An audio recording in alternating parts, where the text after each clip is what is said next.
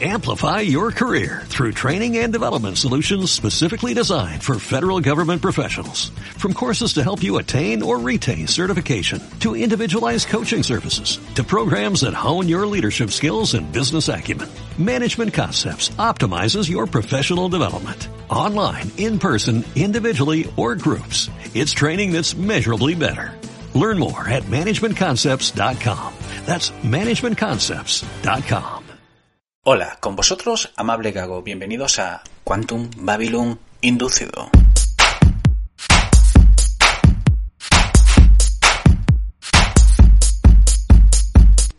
El programa de hoy está basado en la película británico-estadounidense Tenet.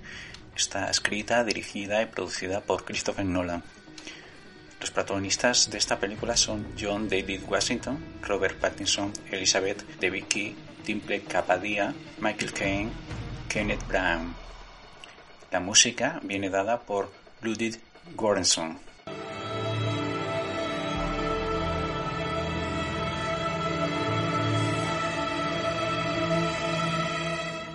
Como podemos ver, esta película está llena, está formada por grandes nombres, eh, tanto eh, a nivel de los protagonistas como a nivel de directores. Quizás Ludwig Göransson no te suena mucho el nombre, pero es eh, un director en el cual ha hecho la música y la banda sonora de otras películas bastante famosas o muy famosas como Fruitvale, Station, Creed, Creed 2, Venom o mismo la Black Panther.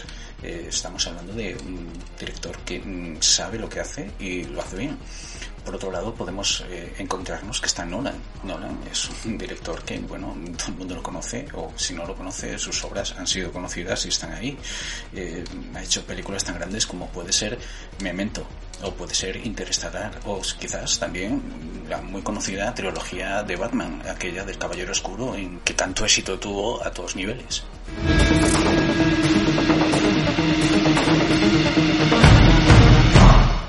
Es conocido que Nolan es un director que le gusta exponer sus conceptos en una película y desarrollarlos.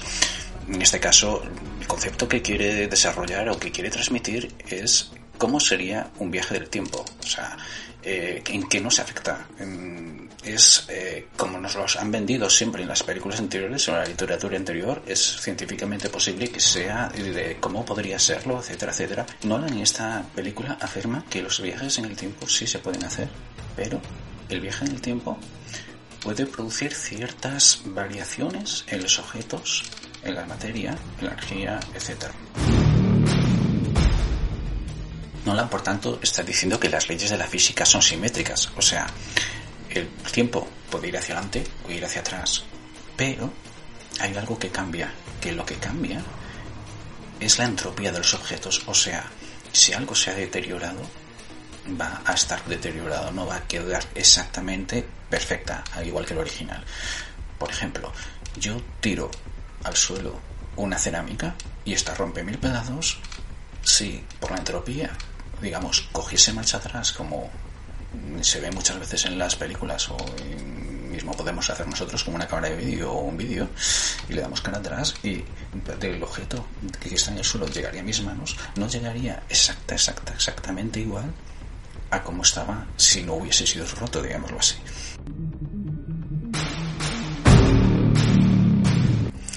Este concepto es algo que a veces es un poco complicado de visualizar o entender en la película. No es necesariamente importante en el sentido de que todo el argumento y todo lo que se está hablando, o si no es todo, es el 99% de las cosas, se entiende sin tener que romperte la cabeza con tanto. Básicamente, lo importante o lo que te quieren dejar entender desde un principio es, yo voy a jugar con esta idea, estas son las reglas y ahora quiero que disfrutes del juego, quiero que mm, me acompañes a ver cómo sería un mundo en el cual se pudiera hacer estos juegos y básicamente eh, vamos a ver una historia un poco distinta a las que has visto normalmente, así que prepárate que allá vamos.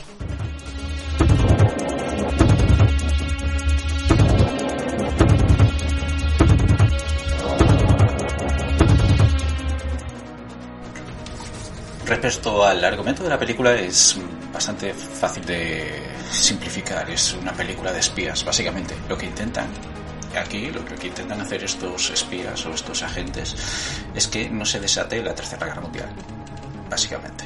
Aquí la Tercera Guerra Mundial va a ser una guerra fría, en el sentido de que no va a ser una guerra que se mire al enemigo, sino que es una guerra en la cual el presente está luchando contra el futuro. Es un poco extraño, pero es así, es un viaje del tiempo. Aquí es interesante porque los aliados que tiene el futuro, aquí en el presente, tienen una forma muy curiosa de comunicarse.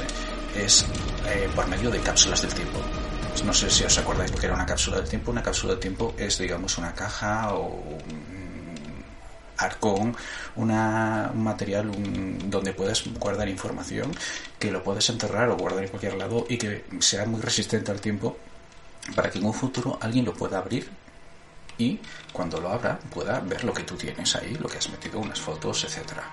¿Qué es lo que pasa? Que aquí en el futuro han invertido esas cápsulas, por lo cual algo que está en el futuro, si lo metes en esa cápsula del tiempo, alguien en el pasado la puede desenterrar y ahí puede encontrar la información que tú le das.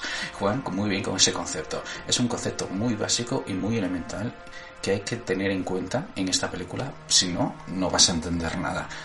Porque claro, comunicarse con futuro es algo muy simple, lo hacemos siempre.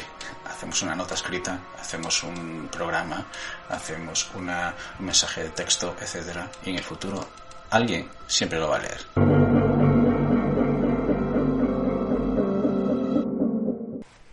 Bueno, creo que ya hemos eh, tocado casi todos los palos que hay que tocar en esta película, por no decirlos todos. Quizás me queda alguno en el tinturo, pero sí falta mm, hablar de uno que es fundamental. ¿Para quién va dirigida esta película? Bueno, pues eso depende. Lo primero que tienes que pensar si te interesa esta película es qué tipo de cine me gusta, porque claro, si a ti no te gusta el cine de acción, esto no es para ti. Eh, si te gusta un cine que sea muy eh, fácil de entender en el sentido de eh, que sea clásico, que sea tópico, que sea algo muy, muy, muy predecible, este tampoco puede ser tuyo, porque no, lo siento, pero no.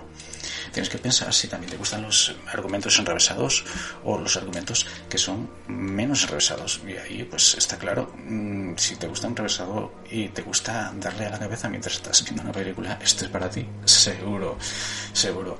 Eh, no es en sí que la película sea buena o mala. La película puede ser buena o puede ser mala, pero si tú no disfrutas de la película y si no es algo que tú quieres ver, no lo veas. Yo he visto a gente y estoy escuchando a gente que está diciendo que la película no puede decir si es buena o es mala porque es de un gran director y que no la ha entendido. Entonces, como no la ha entendido, no va a decir si es buena o es mala. Simple y llanamente dice, no la ha entendido. No me parece una respuesta lógica. Yo si voy a un cine, si no entiendo algo, no lo entiendo. Y si lo entiendo, lo entiendo, pero si me gusta o no me gusta, lo sé. Es como el arte. Yo puedo ver una obra de Picasso y me puede gustar o no, pero sé si la entiendo o no la entiendo no me importa, me importa si me gusta o no, o puedo ver un montón de canciones o de un montón de cosas que pueden ser lo mejor del universo y a mí no me gusta, o sí, a mí esta película sí me ha gustado. A mí me ha gustado que me haya rayado la cabeza. Es más, aún me está rayando la cabeza ahora. ¿Por qué? Porque hay cosas que no las entiendo. Otras que sí las entiendo. Otras que quizás con el tiempo y hablando con personas las voy entendiendo cada vez más. Y eso me gusta, pero me gusta no solo en esta película, me gusta en todas las películas. Entonces, en ese sentido, la película sí me ha gustado. ¿Qué es lo que no me gusta en la película? No me gusta en la película algo que este director tiene y es que él hace las cosas muchas veces pensando en una sala de cine concreto, con un sistema de audio concreto y con muchas cosas que son, digamos, lo que él considera lo ideal para ver. ¿Cuál es el problema? Que con las circunstancias en las que estamos no tenemos eh, todo el mundo alcance de ver la película en su forma original o ideal que era pensado. Entonces, claro, el audio en esta película falla o no, depende cómo lo veas, en el sentido de que, al parecer, según la sala de cine que la veas, vas a escuchar mucho más ruido o menos ruido en lo que es la banda sonora, etcétera. Es cierto que eso tiene truco y en ese sentido mm, Nolan y su equipo lo han hecho muy bien. ¿Por qué? Porque eh, hacen que las escenas en las cuales mm, digamos que no hay eh, viaje temporal o que hay dos personas que están en el mismo punto temporal, parece que la música, el ambiente es más bien nítido. Y cuando son escenas en las cuales previsiblemente hay un viaje temporal, suena como muy distorsionado la música, muy, muy, muy distorsionada. Es más, hay gente que ha tenido la mala suerte de verlo en salas de cine en las cuales eh, no escuchaban casi nada en determinados momentos y decían eh, que gracias a que estaba subtitulada la película se enteraron de que iba el argumento. Eh, eso para mí el gran error o acierto de la película. Y me dices, ¿por qué acierto? Bueno, pues ah, por algo muy simple.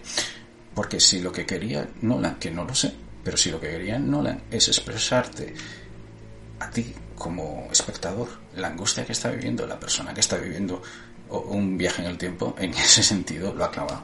Lo ha clavado porque verdaderamente hay momentos en los que lo pasas mal y la angustia que puede que tener la persona, el protagonista en la pantalla, la tienes tú, pero la tienes tú porque no escuchas, no te enteras y estás como medio perdido. Y en ese sentido, la experiencia la han clavado, la han clavado. Y por eso, sinceramente, me parece bien que lo haya hecho así. No me gusta en demasiado, porque yo, personalmente, si voy al cine o si voy a ver una película, me interesa disfrutarla, no soportarla. Pero entiendo de que en sí cuando la ves en su conjunto, cuando la examinas, cuando te hace que te rayes la cabeza y aún por encima te pone distracciones para que cuando te intentas rayar la cabeza te la rayas más, mola que te flipas. Y por eso, a la gente que le gusta este tipo de cine, le encanta.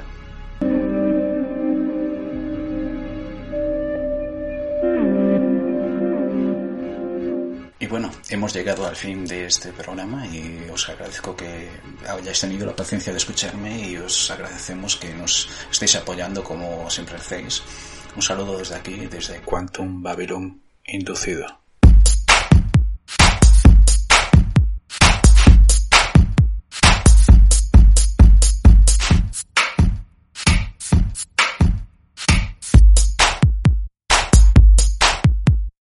Amplify your career through training and development solutions specifically designed for federal government professionals. From courses to help you attain or retain certification, to individualized coaching services, to programs that hone your leadership skills and business acumen, Management Concepts optimizes your professional development. Online, in person, individually, or groups, it's training that's measurably better. Learn more at managementconcepts.com. That's managementconcepts.com.